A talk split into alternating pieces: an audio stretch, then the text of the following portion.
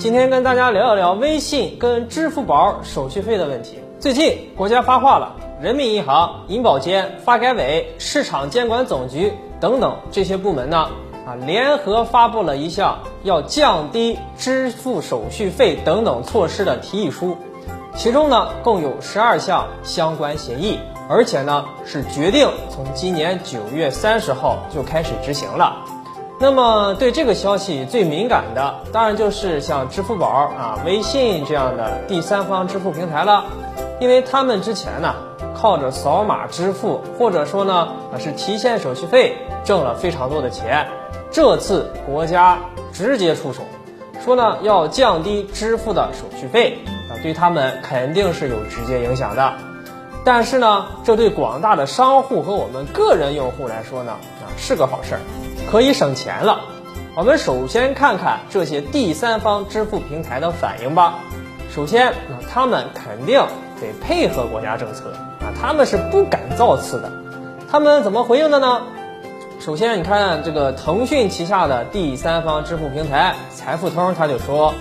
说他们坚决支持啊啊，也要进一步加强对小微企业和个体工商户的扶持力度。而且，当然也要落实国家所说的各项费用的优惠和减免措施，啊，想帮助微小企业和个体工商户能够降低做生意的成本。那这话说的可真是非常好听啊！但是国家没出手管你的时候，你怎么啊没见你这么积极为老百姓着想啊？因为呢，这些平台的支付手续费啊啊太高了。对商家和个人来说都是一笔不小的开支。那么支付宝也发话了，表示说要积极响应国家政策呀，说呢未来三年呢他们的呃收款码继续免费给大家用。如果是说符合一定标准的商户的话，那还可以享受到咱们网络支付的优惠码，最低可以给你打九折。所以，我们看这次由国家各部门联合发布的降低手续费倡议书啊，效果还是非常明显的。那微信也好，还有支付宝也好啊，溜溜的马上出来表态，说要听国家话啊，给老百姓降低手续费。在过去，支付宝跟微信的影响力呢，确实太大了。可以说，在中国的支付市场呢，它俩是平分天下的。那根据去年二季度中国第三方支付的市场数据显示，支付宝跟微信的市场占有率已经达到百分之五十八点六和百分之三十八点八了。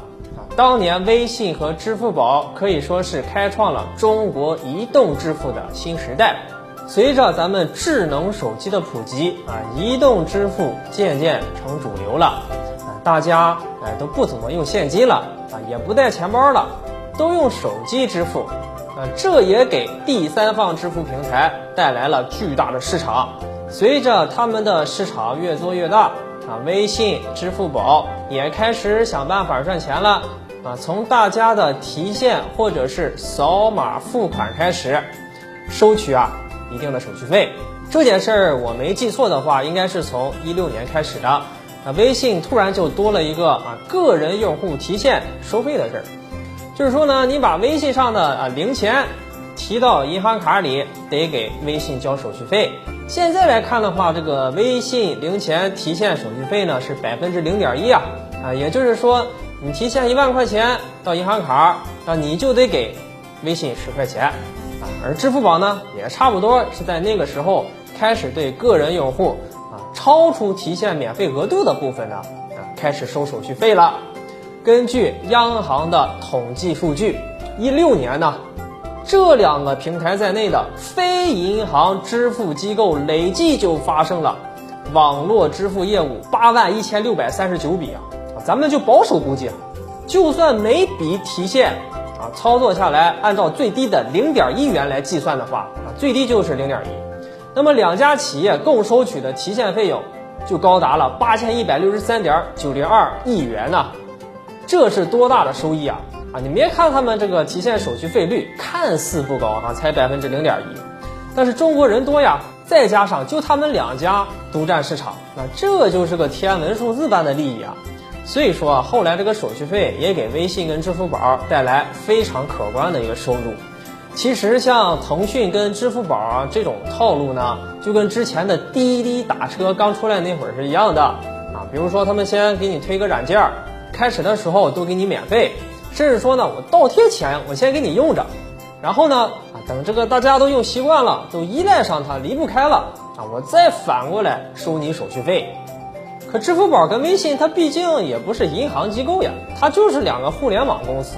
啊。国家近几年互联网反垄断喊得多么响啊！蚂蚁集团已经被敲打了啊，美团现在也开始被整了。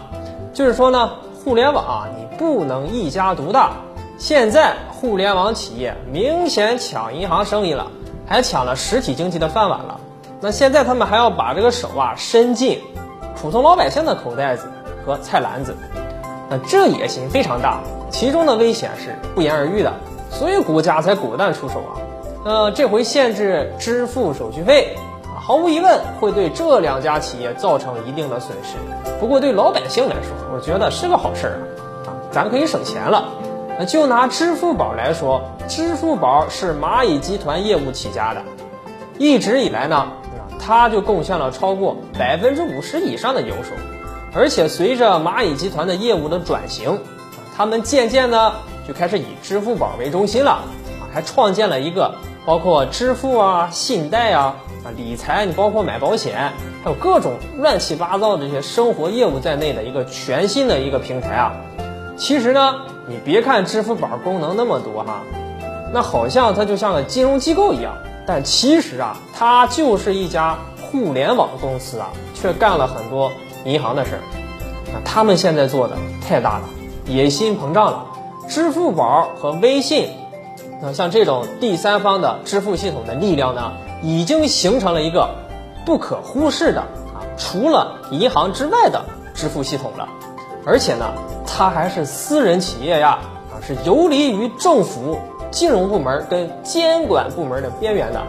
他们可以经常给你打擦边球啊。啊，做一些比较危险的操作，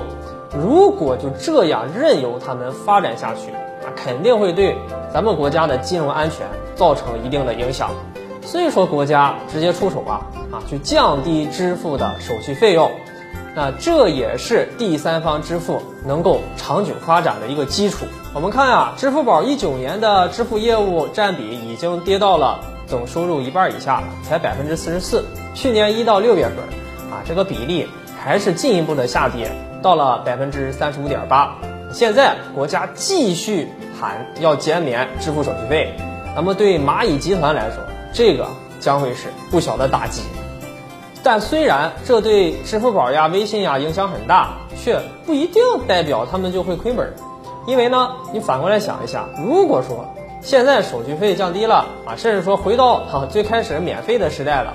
然后大家。那提现不用手续费了，用支付宝或者微信二维码扫码也不需要手续费了。在这种情况下，大家呢就更愿意用你的支付系统了，啊，因为是免费的呀，这反而会吸引更多的资金进入，啊，会吸引更多的用户。